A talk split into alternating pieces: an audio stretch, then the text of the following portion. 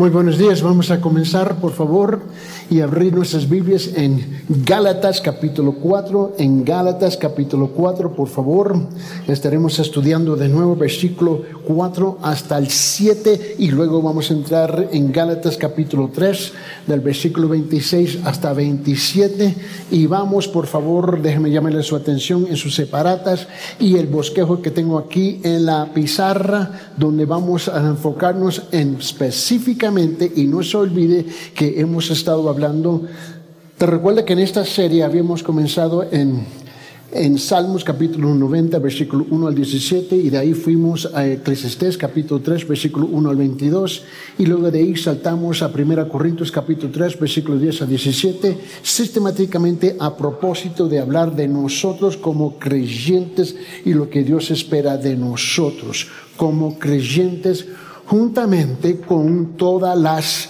eh, recompensas que muchos creyentes andan completamente ignorante de sus recompensas en el cielo y aquí en la tierra. Y el domingo pasado habíamos comenzado, y una vez más hoy día, hablando de las recompensas que lidian con nuestras naturalezas y estado de existencia.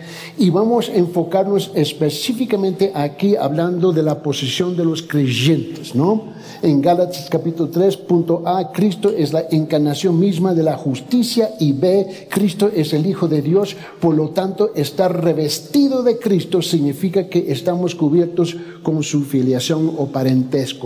Somos parte de su familia. Y quiero enfocarme específicamente en esta primera media hora en este tema y luego a la segunda media hora vamos a tener el hermano Héctor que nos vas a compartir una vez más ahora otra herramienta específicamente en la evangelización. Una vez más, por favor, de no confundir los métodos con el mensaje. Hay una tendencia porque hay un método que no te cae bien o tú no estás acostumbrado este, o no estás de acuerdo por quién sabe qué razón tienes ¿eh? y confundes eso con el, el mensaje. Tenemos 200 países en este planeta, en esta tierra, ¿no? Y con un sinfín de culturas, y a cada grupo se le acerca una forma un poquito diferente conforme a su cultura, su contexto, su idioma, su diálogo, este, su este, dialecto, etcétera, etcétera, pero el mensaje es igual, es igual. Usted no le habla a un niño en el kinder de la misma manera que se habla con alguien que se ha graduado de la universidad. Es un acercamiento distinto. no se pierde en eso. Amén. Pero mientras, ah, quiero, uh, permítame recordarle que tenemos una reunión de hombres, ¿no? El día 13, pastor, ¿verdad? ¿A qué hora? A las seis de la tarde este, invitamos a todos los comelones, por favor, a las seis de la tarde. Y yo planeo llegar a las cuatro para asegurar que, que, le gano al plato. ¿no? Este, no se olvide que para el día 13, que es el día viernes, ¿no? Y luego, este, no se olvide que la, y luego las clases del Talmir, el sábado ya tenemos 18 uh, gente que se han listado, alumnos para las clases que comienzan los sábados de, a las 9 de la mañana, termina a las 12 de la tarde tres horas del 21 de enero hasta el 11 de marzo. Son ocho semanas aquí en la iglesia. Y luego tenemos la reunión de las mujeres, por favor, que van a estudiar este, el libro el libro de Jonás, ¿no? Eh, comienza el lunes el 23. Muy bien. Y, este, y, antes que se me pase por alto, no, este, no olviden que el próximo domingo, ¿no? Este, tenemos un gran día, un gran día el próximo domingo. Pero también, eh, para que aquellos que no saben que la primera dama aquí de la iglesia, este, la generalísima este, esposa, el que tiene el mando sobre el pastor Joe, todos nosotros no tenemos que someter a alguien. ¿no? Y este, en cuanto la hermana Jenny está cumpliendo años, amén.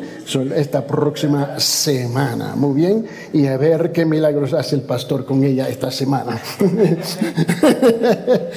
Muy bien, vamos a abrir nuestras Biblias, por favor, en Gálatas capítulo 4, por favor, en Gálatas capítulo 4, en note versículo 4 al 7, note lo que dice, pero cuando vino la plenitud del tiempo, Dios envió a su Hijo, nacido de mujer, nacido bajo la ley, a fin de que redimiera a los que estaban bajo la ley, para que recibiéramos la adopción, dice, de hijos. Porque sois hijos, Dios ha enviado el Espíritu de su Hijo a nuestros corazones, clamando, Abba Padre. Por tanto, ya no eres siervo, sino hijo de su hijo, y, y sino hijo y si hijo también heredero por medio de Dios. Ahora, ¿qué significa eso? Que somos herederos de Dios y que somos hijos. Tiene tremendas implicaciones en las vidas nuestras y no se olvide que todas las recompensas celestiales ya se están determinando aquí en la tierra. Repito, esta es la parte, es sencillo y a la misma vez complicado, que todas las recompensas que usted va a recibir en el cielo están siendo determinados hoy. Hoy, mientras que usted vive aquí en la tierra hasta el día que tú aparta de esta tierra. Muchos creyentes andan con la idea de que yo voy a recibir recompensas, ¿no? Después de apartar esta tierra sin relacionar, sin vincular, sin identificar que todo está determinado como usted lleva tu vida aquí en la tierra. A la misma vez vas a perder recompensas por sus malos motivos, intenciones y pretextos que nosotros presentamos como creyentes es importante entender eso. Este, este tema singular es el tema más difícil para enseñar en la iglesia porque estamos tan dominados, estamos tan dominados por nuestras costumbres, nuestras mañas, este, nuestros hábitos, nuestra política, nuestra cultura y nuestra familia y bla, bla, bla, bla, bla, bla. Y nosotros le añadimos como un complemento a nuestro cristianismo, ¿no? Este, todo todas nuestras culturas, eh, este, ideas culturales y tradicionales como si fuera sal y pimienta Nunca ha comido un plato demasiado salado, demasiado. Así estamos nosotros con nuestra cultura en nuestro caminar. Y no se olvide que la palabra siempre ha sido contracultural y ese otro concepto que dice, ¿cómo? ¿Qué es lo que tú estás diciendo? No está eliminando su cultura, tú tienes que someter la cultura a la escritura. So, vamos, vaya conmigo por favor en Gálatas capítulo 3 y quiero que lo vea conmigo en versículo 26 y 27, donde dice en Gálatas capítulo 3, versículo 26 y 27, dice, pues todos sois hijos de Dios mediante la fe en Cristo Jesús, porque todos los que fuisteis bautizados en Cristo, de Cristo habéis revestido, habéis revestido. Y es ahí donde yo quiero enfocarme, por favor, en la página 2 de sus hojas de instrucción, este, en sus separatas, por favor, ahí donde quiero enfocarme ahí específicamente, por favor. Y este, y um, en página 2 donde dice creyentes posición, ¿no? Gálatas capítulo 3, versículo 26, 27, ¿no? Note que la fe es mucho más algo que un, un sentimiento emocional, sentimental y un pensamiento a la ligera que nos pasa por alto. La fe es, la fe es depositada en una persona, la persona de Cristo, la persona de Cristo. El otro día estaba en el programa hablando con el pastor y, con el hermano Héctor los dos días y, y estuvimos hablando en breve de este asunto de que la palabra fe tiene 11 sentidos o significados en, el Nuevo Testamento, ¿no? Hay seis más en el Antiguo Testamento, pero la fe de lo cual tú y yo estamos hablando y la fe que se predica continuamente es la siguiente, la palabra pistis en griego, que significa depositar su bienestar espiritual en la persona de Cristo. Es literalmente lo que significa, no la idea de Cristo, no el concepto de Cristo, pero en la persona de Cristo. Una vez más, fe salvífica, la fe de salvación, la fe que va a gobernar nuestras vidas, es literalmente, quiere decir, depositar nuestro bien espiritual en la persona de Cristo. No el concepto o una idea, pero en la persona de Cristo. Ahora Él tiene que gobernar nuestras vidas. So, ¿Cuál es nuestra posición en Cristo? Note en sus separatas, la fe nos inviste con Cristo, con su justicia y su filiación o parentesco de hijo. Esta es una verdad maravillosa, dado que nos afirma que realmente podemos revestirnos de Cristo, ¿no?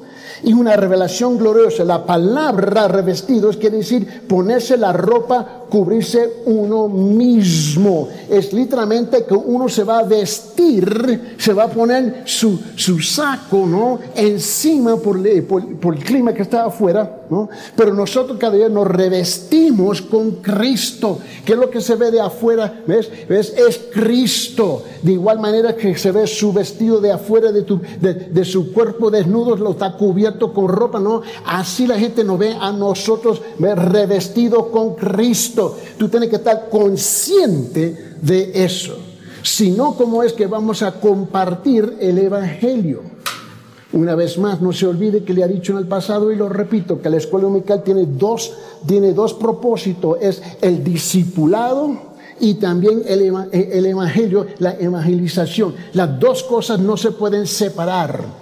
No separamos eh, la palabra de, Dios y Dios de la palabra. No separamos el Espíritu de la palabra, la palabra del Espíritu. Es imposible. Igual con nosotros en nuestra función, en nuestro papel, en nuestro rol como creyentes.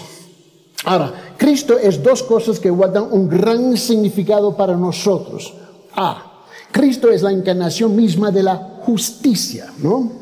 Él es el Hijo de Dios que vino a la tierra para asegurar la justicia para nosotros. Vivió una vida perfecta y sin pecado. Es, con eso estamos revestidos, con eso. Siempre obedeció a Dios, nunca violó la ley o la voluntad de Dios, ni siquiera una vez. Esa es la meta nuestra. Nosotros no somos perfectos, pero nosotros estamos siendo, estamos en el proceso de ser perfeccionados completados, madurados en la persona de Cristo. Por lo tanto, Él era el hombre perfecto y ideal. Él era el patrón de lo que todo hombre debería ser. Como el modelo ideal, el modelo perfecto, Él podía representar a todos los hombres. Y esto es exactamente lo que sucedió. ¿Ves? Y Jesucristo es nuestra justicia. Yo no tengo ninguna justicia ni vos. Es la justicia de Cristo en cuanto estamos sometidos y revestidos en esa justicia. Ahora, cuando creemos en Él, una declaración bien sencilla, ¿no? Dios nos viste con Cristo. Ahora tú descubres que no es tan sencilla. La gente dice, yo creo en Él, pues la cosa de ser revestido por Él nos cuesta. Nos cuesta porque la única cosa que tú y yo vemos cuando nos ponemos delante del espejo es el yo, ¿no? Es el yo, nada más, ¿no? Y este, eso note bien. Y debido a que estamos revestidos con la justicia de Jesucristo, Dios nos ve en su Hijo y nos acepta. Ahora, yo te puedo engañar, tú me puedes engañar, tú me puedes mentir, yo te puedo mentir, etcétera, etcétera, etcétera, etcétera, etcétera. Nos molestamos uno con los otros, ¿ves? Y nos vemos en la pura carne, unos a los otros, ¿no? Este, te cae gordo algo que te dije y ya comienzan con los ojos patinando y, y todos los gestos faciales que tú quieres hacer, ¿no? Y todos sus comentarios, etcétera. Y así nos vemos unos a los otros muchas veces.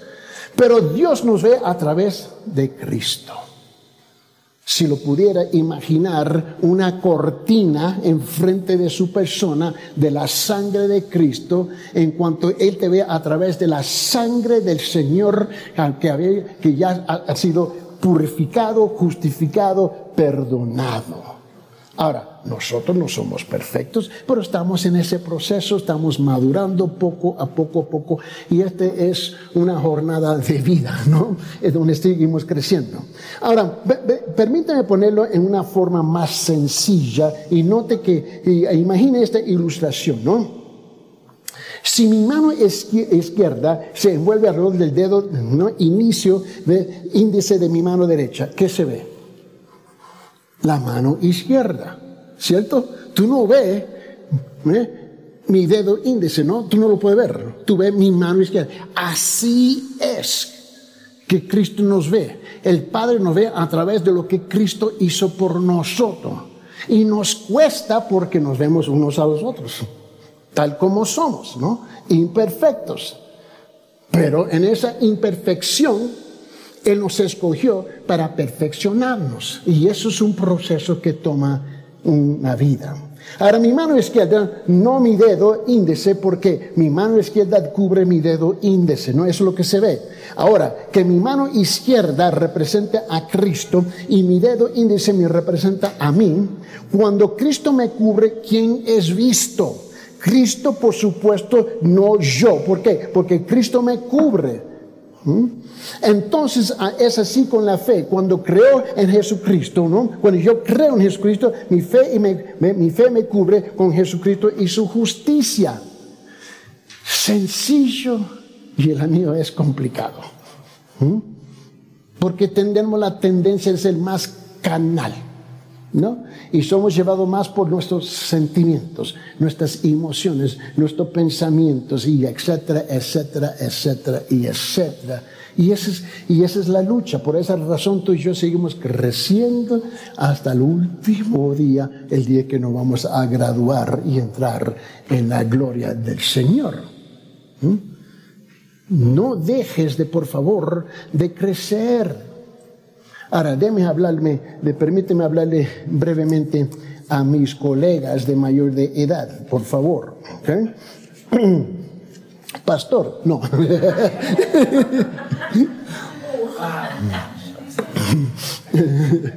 Él me quite los años y yo se lo voy añadiendo. Qué tremenda relación tenemos. Pero la cosa es, mira, escúcheme bien. Yo no sé dónde nosotros sacamos la idea que estamos jubilados ya hemos pagado el precio y tenemos el derecho de sentarnos, cruzar los brazos y hacer absolutamente nada. ¿Dónde rayo, con todo respeto, tú encuentras en la Biblia? No lo encuentra. Tú y yo seguimos creciendo, madurando, creciendo, madurando, a la misma vez que reconocemos que nos estamos muriendo. Esa es la realidad. ¿Me entiendes? Pero tú no tienes el derecho de quedarse sentado calentando las bancas y las sillas, por favor. Y la tendencia en las iglesias es permitir que los jóvenes sean la energía, la fuerza de la iglesia. ¿Dónde está eso en la Biblia? No lo encuentra. Deben seguir nuestros pasos. Nosotros siempre tenemos que estar iniciando la cosa porque tenemos que la experiencia de vida. Pero creemos que ya recibí, llegué a una edad y ya tengo el lujo de sentarme. ¿Cuánto ustedes ven el abuelito Héctor sentado?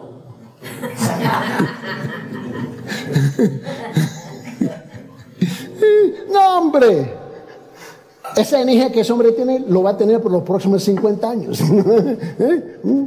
Me va a dar un infarto, pero él sigue, dando adelante. La cosa es que nosotros tenemos que ser la gente que empuja a los jóvenes, que va dirigiendo a los jóvenes. Ahora ellos tienen la energía, pero también ellos están llenos de muchas excusas y excusas y excusas. Dije excusas y excusas y excusas y razones y complicaciones y circunstancias y esto y que lo otro y siempre te dicen, tú no entiendes. Ah, perdón. ¿Acaso que yo vivo 50 años antes que vos? Yo no entiendo. ¿Qué es lo que tú crees que yo no entiendo? Porque ustedes entraron en la época moderna, con toda la tecnología. ¿Que tú crees que nosotros no tenemos tecnología? ¿Mm? yo me recuerdo el televisor blanco y negro. Para nosotros, nosotros nos quedamos, ¿y qué es eso? yo me recuerdo eso. Y cuando salió la radio, ahí estamos sentados así, escuchando, y tratando de imaginar eh, los personajes, ¿no? Y cuando salieron los personajes en la televisión, dije, ah, así no lo imaginaba, ¿no? Tenemos las mismas excusas hoy como ayer y continuaremos por los próximos 30 años. Por favor, dejemos de engañarnos, por favor. ¿Somos creyentes o no somos creyentes? ¿Somos revestidos o andamos desnudos en nuestros pecados? Noten lo que dice 2 Corintios capítulo 5, por favor, versículo 21. Dice, al que no conoció pecado, le hizo pecado por nosotros para que fuéramos hechos que justicia de Dios en él. Él tomó el precio, Él pagó el precio. Mira lo que dice Filipenses capítulo 3, versículo 9. Y ser hallado en Él. Ahí me quedo ahí, yo puedo predicar, ser hallado en Él por los próximos seis meses. Y ser hallado en Él, no teniendo mi propia justicia derivada de la ley, sino que la que es por la fe en Cristo, la justicia que procede de Dios sobre la base de qué? de la fe. ¿De qué fe? Que he depositado mi vida en las manos de el Pistis. Dice en Hebreos capítulo 4, versículo 15 y 16, dice, ¿por qué no tenemos un sumo sacerdote que no pueda compadecerse de nuestra flaqueza? ¿Tú crees que Dios no nos entiende? Por favor. Dice, sino uno que ha sido tentado en todo como nosotros, pero sin pecado. Por tanto, acerquémonos con qué? Con confianza al trono de la gracia para que recibamos misericordia y hallemos gracia para la ayuda oportuna. Mira, si yo quiero un consejo matrimonial, ¿tú crees que voy a hablar con una persona que está divorciada? Hola. Pero eso es lo que tú haces. Ve y busca a una persona que está divorciada y dice, dame un consejo. Y la persona dice, bueno, no haga lo que yo hice. Buen consejo, ¿no? ¿Eh? Buen consejo. Pero aparte de eso, ¿qué más te puede decir? No quiero decir que, que está divorciado no tiene, no tiene sabiduría, no tiene, obviamente que sí, pero no me puede llevar más allá. Yo tengo que acudir a la palabra, a la palabra. Mira, y Cristo que sufrió igual como nosotros sin pecar, con que, ¿quién aquí no ha pecado. Levante la mano. Ya pecaste. Hebreos capítulo 7. Hebreos capítulo 7, versículo 25, 26 dice esto, dice, por lo cual él también... ¿Qué tal, jovenazo? ¿Y, quién te está deteniendo, hijo? Oh, ese es el papi, no lo había reconocido. ¡Wow! Guapito. Mira dice Hebreos capítulo 7, 25, 26 dice, por lo cual Él también es poderoso para qué? Para salvar para siempre a los que por medio de Él se acercan. Acércate. Puesto que vive perpetuamente para interceder por Él. ¿Te puedes imaginar? Nunca he hablado con una persona y dice, mira, tengo una necesidad así, así, así, así. Y dice, voy a orar por ti. Y luego tú le dices, voy a orar por ti. Y se te olvida. ¿No? Y tú estás, ah, dos días después, ah, le dije que iba a orar. Por esa razón, cuando la gente me para en la tienda, en la calle, ore por mí. Vamos a orar aquí, aquí, aquí. ¿Por qué? Porque yo no confío en esto. Vale más que sí. ¿Me entiendes? Nunca te ha pasado que tú, voy a orar. Y luego una semana pasa Y ve la persona entrando por la puerta. Y voy a orar rápido. si, me, si me pregunta, no, hombre, Dios siempre está intercediendo, dice, siempre por nosotros. Si nadie jamás en esta tierra ore por, ora por nosotros, Él está intercediendo. Dice bien claro, en versículo 25 dice, por lo cual Él también es poderoso para salvar para siempre a los que por medio de Él se acercan a Dios, puesto que vive Para interceder por ellos. ¿Por qué? Porque convenía que tuviéramos tal sumo sacerdote santo, inocente, inmaculado, apartado de los pecadores y exaltado más allá de los cielos. Vamos a, vamos a saltar hasta punto B, por favor, tienen los demás versículos en, su, en, sus, en sus separatas. Ven bien, por favor, vaya marcando sus Biblias, que tu Biblia sea la cosa que es íntima contigo. Punto B. Cristo es el Hijo de Dios, por lo tanto, estar revestido de Cristo significa que estamos cubiertos con su filiación. Somos ahora adoptados hijos en la familia de Dios, con su parentesco, su filiación.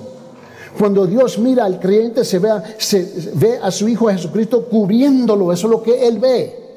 Por lo tanto, Él cuenta al creyente como un hijo suyo. Tú y yo nos vemos pestosos, mocosos, etcétera, etcétera, etcétera, pero Él nos ve como a través de la sangre de Cristo.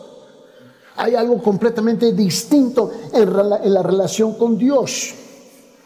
Esta es la forma en que nos convertimos en hijos de Dios por la fe en Jesucristo. Cuando yo estoy evangelizando, yo comparto estos conceptos igual con ellos. Porque ¿y de qué me vale ser un creyente? Bueno, hay una cosita pequeñita, se nombra el infierno. Ah, nada, nada grande.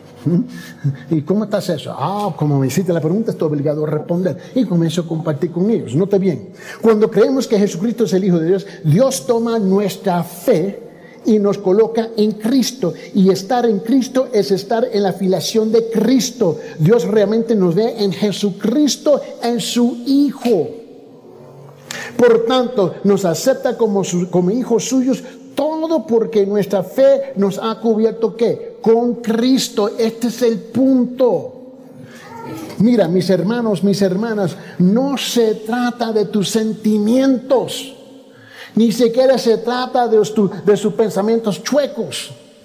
Porque todos nosotros tenemos que luchar con pensamientos chuecos. Todos nosotros tenemos que luchar con sentimientos. Porque somos seres humanos y aquí donde vivimos, ¿no? Cosas suceden y nosotros en vez de responder, reaccionamos, ¿no? Y tenemos los momentos más lindos de nuestra vida, ¿no? Que dejamos otros ofendidos, insultados, molestos, etcétera, etcétera, etcétera. Esto se trata de que Cristo hizo una obra una sola vez. Ahora, esto también requiere que paciencia de nuestra parte a crecer. Paciencia de nuestra parte a madurar. Tú sabes, eh, eh, el jovencito dice, bueno, no puedo esperar hasta que llegue a los 18. No puedo esperar hasta que llegue a los 18. Y llega a los 18, ¿eh? y luego llega a los 21, luego llega a los 35, y diga, ¿y qué pasó? el tiempo me pasó. tenga paciencia, tenga, tú quieres, todo el mundo quiere crecer así, rápido. No quiere decir que tú maduras. El crecimiento es una cosa física, la madurez es otra cosa. Lo que tú y yo tenemos que hacer es madurar. Porque tú no puedes detener el crecer. Usted va a envejecer si tú quiere o no quiere. Y si no me lo cree, fíjese de una foto de su persona 10 años atrás y ahora fíjese en el espejo. Ya dañé la cosa, ¿verdad? Mira bien, por favor. Vamos a madurar. Tenemos que madurar. Vamos a envejecer. Eso tú no tienes opción. Es parte del paquete. ¿no? Es parte del paquete. ¿Tú crees que yo nací así? No, hombre. Si ven una foto cuando yo me casé, ¿y quién es él? Y varios me han hecho la pregunta, ¿y con quién se casó ella? ¿Y qué pasó con él? ¿Cuándo lo enterraron? Bueno, aquí estoy todavía. La verdad es que vamos a envejecer, pero tenemos que madurar juntamente con el envejecer. ¿Me entiendes? Y en ese proceso, ¿ves? El vestido de Cristo se va acomodando más y más. ¿Quién aquí tiene un saco favorito? ¿no? Que este, es, este es el que tú siempre le gusta, es que tú lo usas y ya lo tiene, ya, ya lo tiene bien acomodado, ¿ves? ya lo tiene que ya, que ya no es duro, ¿no? Y ya, ya queda perfecto. O ese, ese par de zapatos que quedan ya perfectos, ya, ya, no te, ya los callos no te gritan, ¿no? ¿Me entienden? Bueno, así vamos creciendo nosotros en el Señor. No es arrogancia. No es soberbia, es una confianza que tú estás caminando con el Señor y tú mismo reconoces, ¿sabe que Yo no soy perfecto. Eso, nada de eso te debe detener de compartir la palabra del Señor. Más bien, al fin de este mes, y no me recuerdo, este, eh, ¿cuándo me dijiste? El 22. Mm, el 22 es un domingo, en la tarde después del culto, ¿no? y yo creo que lo estaban, hablando con el pastor, ¿verdad? ¿A qué hora? A las tres o tres y media. A las tres y media, un domingo, en dos semanas. ¿Dos semanas o tres semanas? Estaremos que evangelizando. Ahora, por favor, ese día no me no digan, bueno, ese día estoy enfermo, me dio un dolor de cabeza, mira, venga con todas sus dolencias, venga cojo, pero venga, ¿me entiendes? ¿Entiendes? de repente tú anuncias algo de, antemano y de ese día todo el mundo se enfermo. O oh, sabes que tenemos que trabajar. Eh, eh, por favor, ¿no? Mira, yo no tengo ninguna vergüenza. Yo toco la puerta, te busco. La cosa es, vamos a evangelizar para el 22. Amén. Así te oíste, pastor. Amén. Amén. Y algunos, y algunos no se movieron, ni los ojos. Mira, ¿sabe qué? nosotros tenemos que activarnos. ¿Mm? Dejemos los juegos religiosos. Lo peor que, tú, que puede pasar con nosotros es convertirnos en religiosos. Y esa es la tendencia de la iglesia cristiana. Es fácil criticar a los a a los creyentes en, la iglesia católica romana, que entran 20 minutos, le dan una chalita y salen con un montón de protocolos y rituales, andamos igual, lleno de excusas. La religión nunca salva, la religión condena. ¿Sabe por qué? Porque tú sabes lo que representa lo simbólico y los rituales y las ceremonias Representa la obra de gracia en la vida nuestra en cuanto estamos pisoteando. Tengamos mucho cuidado con eso. Amén. ¿Mm? Ahora, con esto en mente, permítame llamarle al hermano Héctor que venga arriba, por favor. Vamos a continuar. Muy bien, hermanos. Buenos días una vez más. Eh, el pastor me está permitiendo compartir en esta hora una herramienta que nos va a servir. Eh, he sabido, hermanos, he sabido que em, hay muchas ideas en este mundo, ¿no es cierto?, en la sociedad que están, eh, obviamente, llevando a la gente por un camino equivocado, ¿no es cierto? Hay muchas ideas que la gente la cree, la asimila, y al creer una idea, al hacerla, al interiorizarla, ¿qué va a suceder? Se va a desenvolver de acuerdo a esa creencia, ¿no es cierto? Así dice la palabra de Dios. Proverbio dice, tal es el pensamiento del hombre, tal es él. Es decir, lo que tú creas, lo que tú lo aceptes como verdad, eso se va a evidenciar en tu vida, consciente o inconscientemente. Amén. Entonces, si uno evalúa, son tiempos en los cuales estamos viviendo donde, por ejemplo, este, la gente va en busca del placer, ¿sí o no? Y eso se llama el hedonismo. la gente se esfuerza, ahí están, eh, los cirujanos plásticos están a la orden del día, ¿no es cierto? Para verse mejor, la nariz, los músculos, las mujeres, eso busca la gente, ¿no es cierto? Otra idea que la gente va tras ello, por ejemplo, es el materialismo, ¿no es cierto? Entonces la gente va tras las compras, ¿no? Los televisores, la última tecnología, el último celular. Entonces el shopping, la gente está en eso. El shopping, en el shopping uno se siente realizado, feliz, aunque no compre nada, pero ya vio. ¿No es cierto? Entonces, este, hay ideas eh, que están predominando en nuestros tiempos, hermanos y hermanas, ¿no es cierto? Amén. Y tras estas cosas la gente está yendo y podemos seguir enumerando otras cosas, ¿no? La gente está, está yendo tras eso. Pero nosotros sabemos que tenemos la verdad. Estamos en la verdad. Jesús dijo, yo soy el camino, la verdad y la vida. Y nosotros, como hemos visto ya, el pastor ha compartido también semanas anteriores acerca de, ustedes son la sal de la tierra y la luz de este mundo. Esto dijo Jesús, ¿no es cierto? Ustedes son las personas que tienen que iluminar, porque la gente está yendo tras una cosa y tras otra cosa y requerimos, como hijos de Dios, iluminar. Amén. Ustedes son también la sal de este mundo. Preservamos de corrupción porque el mundo cada vez más está degenerando. Entonces, hermanos, hay algunas verdades que podemos compartir con nuestros vecinos, que podemos compartir con nuestros amigos que están equivocados, porque sin Cristo estamos, como dijo el Señor Jesús, en tinieblas, ¿no es cierto? Y Jesús es la luz de este mundo. Él dijo, yo soy la luz del mundo. El que me sigue, ¿qué dice? El que me sigue no andará en tinieblas. Quiere decir que solo aquellos que siguen a Jesús van a salir de las tinieblas en las cuales están presos, en las cuales están equivocados y sin rumbo. Esto Jesús lo dijo, recuerden en Mateo capítulo 9, cuando Jesús vio a las multitudes, ¿cómo las vio?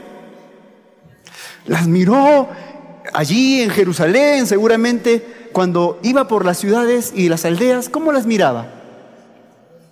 Primero, ¿qué se tenía? ¿Qué cosa? Compasión de ella. ¿Por qué? Porque las miraba como ovejas sin pastor. Y así está la gente. Pueden reír. La billetera puede ser bien gordita, bien gruesa. Eh, la FP puede estar bien, ¿no es cierto? Ya bien acumulada. Pero sabemos cómo se encuentran espiritualmente, hermano, ¿no es cierto? Muertos en sus delitos y pecados. Por eso la necesidad, hermanos, de compartir algunas cosas que nosotros podemos ayudar a la gente a que se den cuenta del error en el cual se encuentra. Y vamos a ver rápidamente aquí, texto así, rapidito. Eh, Lucas capítulo 12, a ver, Lucas capítulo 12 y podemos orientar a las personas y decirles cómo se encuentran realmente. En Lucas capítulo 12, versículo 13 al 21, así, rapidito, por favor. Lucas capítulo 12, versículo 13 al 21. Amén, ¿lo tenemos?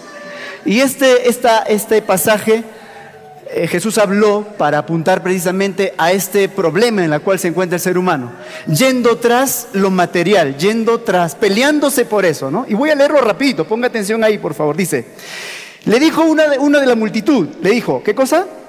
Maestro, ahí está, Jesús tiene algo que enseñar totalmente. Di a mi hermano que parta conmigo la herencia. ¿Cuál era el problema aquí? El problema era qué cosa de qué? herencia, problema económico, ¿no es cierto? Es decir, había quedado eh, la herencia y obviamente los, los hijos están peleándose por ella, ese, ese, es el problema. ¿Y qué dice? Mas él le dijo, hombre, ¿quién me ha puesto sobre vosotros como juez o partidor? Y les dijo, mirad, ahí está, esta es la enseñanza, mirad y guardaos de toda qué cosa? Avaricia, es decir, acumular egoístamente, ¿no es cierto? Mirad y guardaos de toda avaricia, porque la vida del hombre, ¿qué dice? Ahí está, esta es la verdad que queremos compartir con nuestros amigos. La vida del hombre no consiste en qué? En la abundancia de los bienes que posee. Y miren, hermano, la gente está, yendo tras esto. Gasta energía, gasta su salud. Eh, se desvive, ¿por qué? Por los bienes materiales. Y esto es un error, dice el Señor Jesús. La vida del hombre no consiste en la abundancia de los bienes que posee. Es una verdad que queremos compartir con la gente que está yendo tras esto. Versículo 16. También le refirió una parábola diciendo, la heredad de un hombre rico había producido mucho. Este hombre era exitoso en los negocios. Había producido mucho, ¿no es cierto? Sus empresas, en este tiempo se medía por granos, por animales, ¿no es cierto? La riqueza. dice que la heredad de este hombre había producido muchísimo. ¿Qué más? Versículo 17, ¿qué dice? Y él reflexionaba y pensaba dentro de sí, caramba, soy exitoso, soy lo máximo, he logrado éxito en la vida, ¿no es cierto? Nadie me alcanza, mi billetera está bien, mi banco está bien asegurado, mis fondos. Y dice así, él pensaba dentro de sí diciendo, ¿qué haré? Porque no tengo dónde guardar mi fruto. O sea, ya rebasó esto. Y dijo, pensó y dijo, esto haré, derribaré mis graneros y los edificaré mayores, más grandes. ¿Y qué pasó? Y dice, y allí guardaré todos mis frutos y mis bienes. Y diré a mi alma, alma, muchos bienes tienes guardados para muchos años. Repósate, come, bebe, regocíjate. Pero Dios le dijo, ¿qué le dijo? Necio. Oh caramba, ¿no era yo muy inteligente? Caramba, ¿no era muy hábil para los negocios? Esa es la calificación que la gente da. A veces vemos, oh caramba, yo quisiera tener ese carro. ¿ah? Esa casaza, ah, subir esos edificios. Este hombre es exitoso. Pero yo mírame, voy a la iglesia los domingos, por la justa gano mi sueldito y nos comparamos. Observe la calificación de Dios, hermano, hermana. ¿Cuál es la calificación de Dios para este hombre exitoso, entre comillas? Este es un necio. Necio, dijo Dios ese día, cuando estaba a punto de inaugurar sus grandes almacenes y a punto de disfrutar todo lo que había almacenado en la vida. ¿Qué le dice? Necio, esta noche vienen a pedirte tu alma, es decir, hoy partes, hoy mueres, pero yo me estaba preparando a, a disfrutar todo lo que había almacenado. Necio, esta noche vienen a pedirte tu alma y lo que has provisto, ¿de quién será? Termina el Señor diciendo, así se hará, así será, o así es el que hace para tesoro para sí y no es rico para con Dios. Y esta es la verdad, apreciado. Esto es lo que está sucediendo con mucha, mucha, mucha gente gente de alto nivel, de clase media y gente pobre que va tras esto, ¿no es cierto? ¿Va tras qué? Conseguir algo, acá, acá, acá, porque acá está todo. Muero, se acabó todo. Y eso es un error, hermanos. Y nosotros sabemos que eso es un error, pero la gente está yendo tras esto. Dice, come y bebe porque mañana morimos y cuando morimos ya se acabó todo. Y eso es falso. Amén, hermanos. Entonces, esta verdad tenemos que eh, combatirla, ¿no es cierto? Tenemos que ser luz con la palabra de Dios. Y esta herramienta que quiero enseñarles ayuda, hermanos, a poder hacer reflexionar. Obviamente no es toda la doctrina bíblica, ¿no es cierto? Pero es algo que podemos iluminar y alumbrar y decirle, estás yendo mal, no te estás acordando de Dios y un día tú vas a partir. Y si no has arreglado tus cuentas con Dios, ya sabes lo que les espera, ¿no es cierto, hermanos? Entonces yo voy a repartir esto, por favor, con mis... Mona, por favor. Pero digo cariño, mona, ¿ya? Pero es mi mona. mi monita, Ella es Mónica, para los que no están viendo por televisión. Ella es Mónica, mi esposa. Y de cariño le digo mona. Pastor, por favor. Muy bien, hermanos. Miren, hermanos, lo que usted necesita, ¿qué cosa es? Yo la semana pasada ya ustedes lo vieron, ¿no es cierto? Esto es del yate, del barco, porque la gente busca placeres, cruceros, ¿no es cierto? Oh, si yo viajase a Punta Canas en un crucero. Oh, si yo viajase por el mar Mediterráneo en un crucero, conociese Europa, África y Asia en un crucero. Y la gente vive así, ahorra para eso. Entonces vimos que nos puede ayudar esto. Miren, hermano, usted solamente necesita un rectángulo, ¿no es cierto? Un papel en rectángulo. Este es rectángulo. Un cuadrado es otra cosa. Este es un rectángulo. Un lado más grande y un lado más corto, ¿no es cierto? Es un rectángulo. ¿Amén, hermano? Vamos, seguimos, ya me van a seguir, por favor. Tengo poco tiempo. Muy bien. Y usted puede, ahí sentado, ¿no es cierto? De repente está compartiendo un lonchecito, una cena con sus familiares y le dice, déme un minuto, quiero compartirles algo muy importante. ¿No es cierto? Y usted saca su servilleta, ¿no es cierto? Que ya la cogió, la recorta y hace un, rectángulo nada más, hace un rectángulo, amén, amén, un rectángulo. Sígame por favor, ¿no? Y usted le va, va a hacer esto, miren, a ver, haga por favor conmigo esto. Y vamos a formar un qué cosa? Hágalo bien, bien, bien, ¿ah? Mire por favor, ¿se ve? ¿Se ve? ¿Se ve? Haga esto, si está en un rectángulo, usted va a unir este lado hasta el otro extremo, amén. Y entonces ya salió el crucero el barco que la gente mucho, ¿no es cierto? Anhela, ¿no es cierto? Oh, si yo tuviese un crucero. Así que Juan, Juan era un hombre muy exitoso. Juan era un hombre muy exitoso. A ver, diga usted, Juan era un hombre muy exitoso. Había prosperado, sus cuentas estaban muy bien aseguradas, tenía propiedades y él dijo, estoy aburrido, no, todas estas cosas no me llenan, así que voy a irme de crucero. Así que él mismo se compró su barco. Amén se, se compró su barco y comenzó a navegar. Primer puerto ahí, ¿no es cierto? Puerto Chimbote, vamos a empezar en la costa de Perú.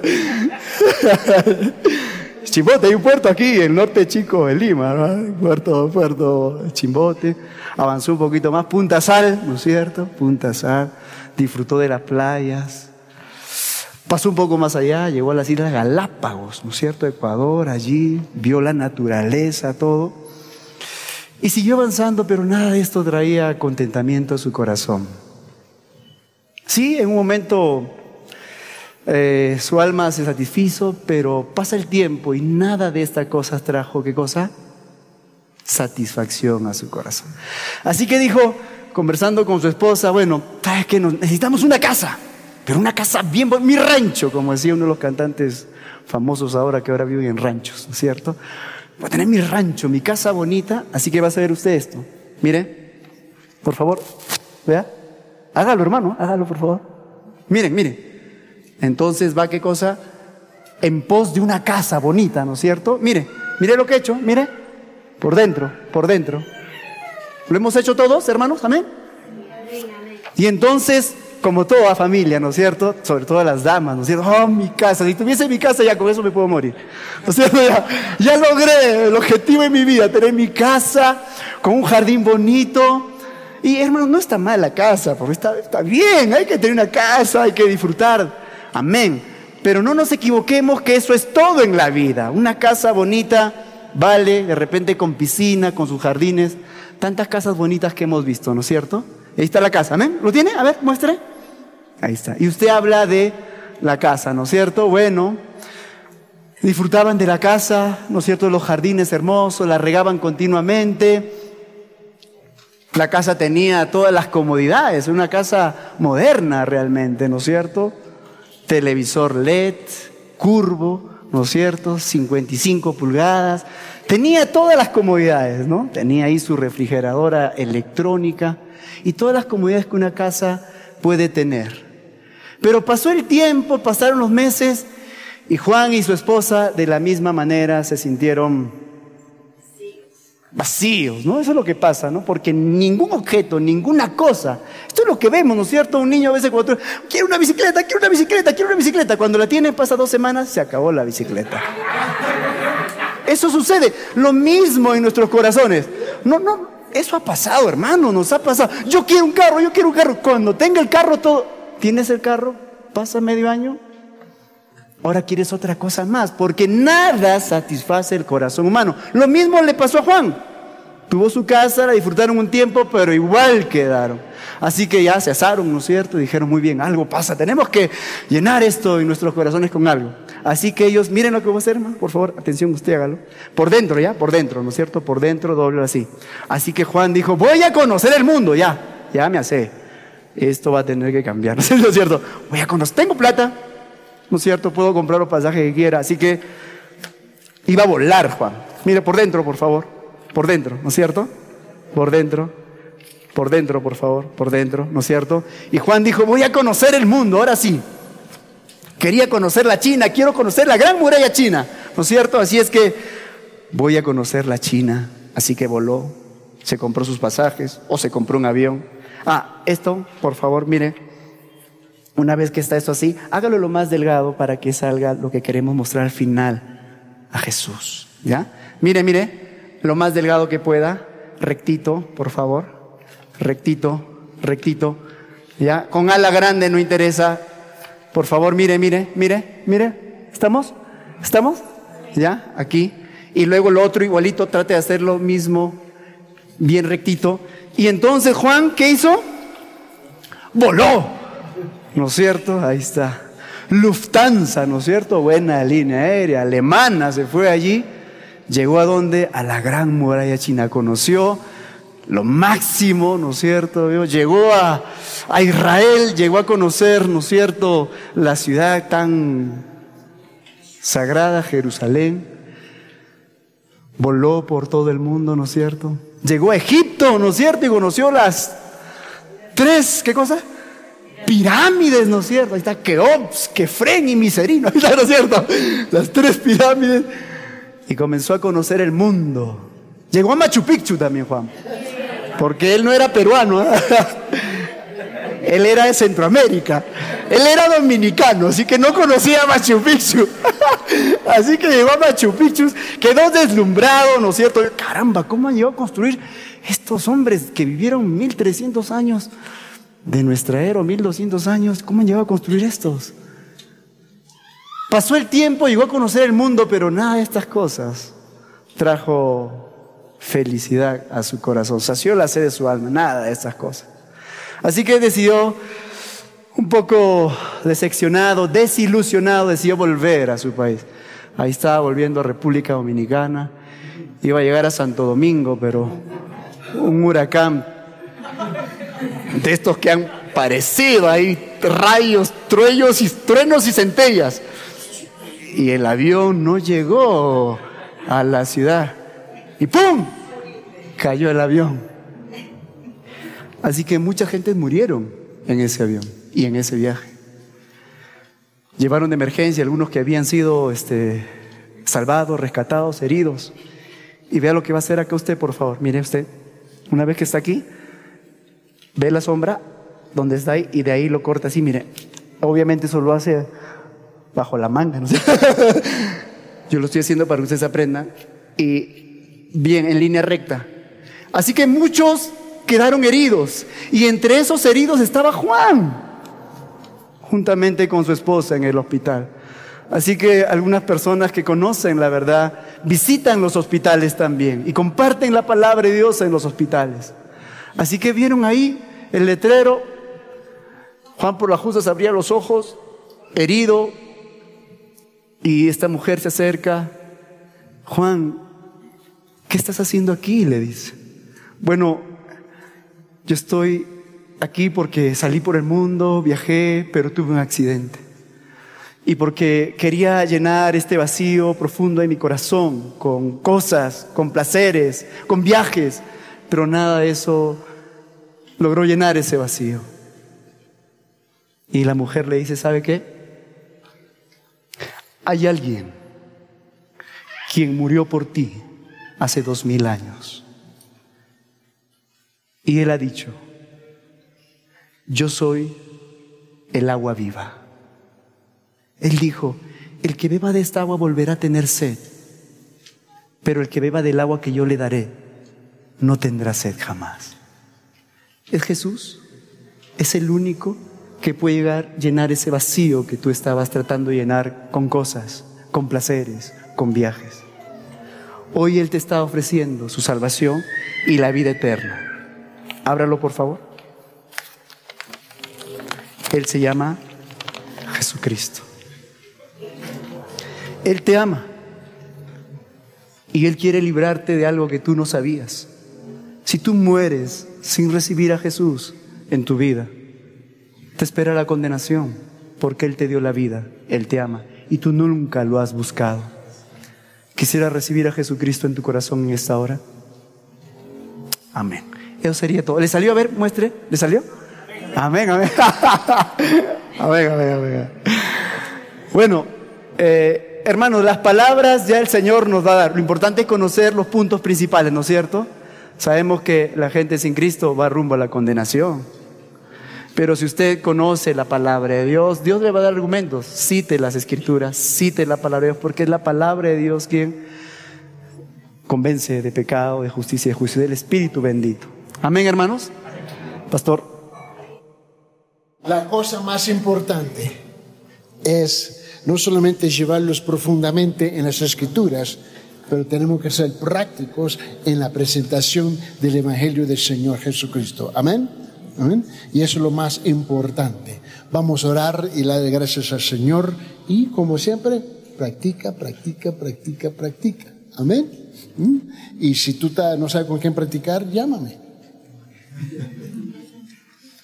A ver si me. ¿Mm? Vamos a darle gracias al Señor. Padre, gracias Señor que en este día, Señor, hemos oído la palabra, hemos escudriñado la palabra, pero también hemos sido la palabra, Señor, presentada en una forma tan sencilla, tan práctica, pero que llega al fondo y al corazón de la persona que está recibiendo la palabra, Señor. Ahora levántanos para tu honra, tu gloria, para el beneficio de tu reino, el beneficio de la iglesia en cual tú vas a regresar a recoger un día en el futuro, Señor, para ser buenos representantes embajadores que comparten la palabra, el Evangelio del Señor Jesucristo, marchamos adelante con la gran comisión de ir y hacer discípulos en el nombre del Padre, el Hijo y el Espíritu Santo, en el nombre de Jesucristo. Y el pueblo de Dios dijo, amén.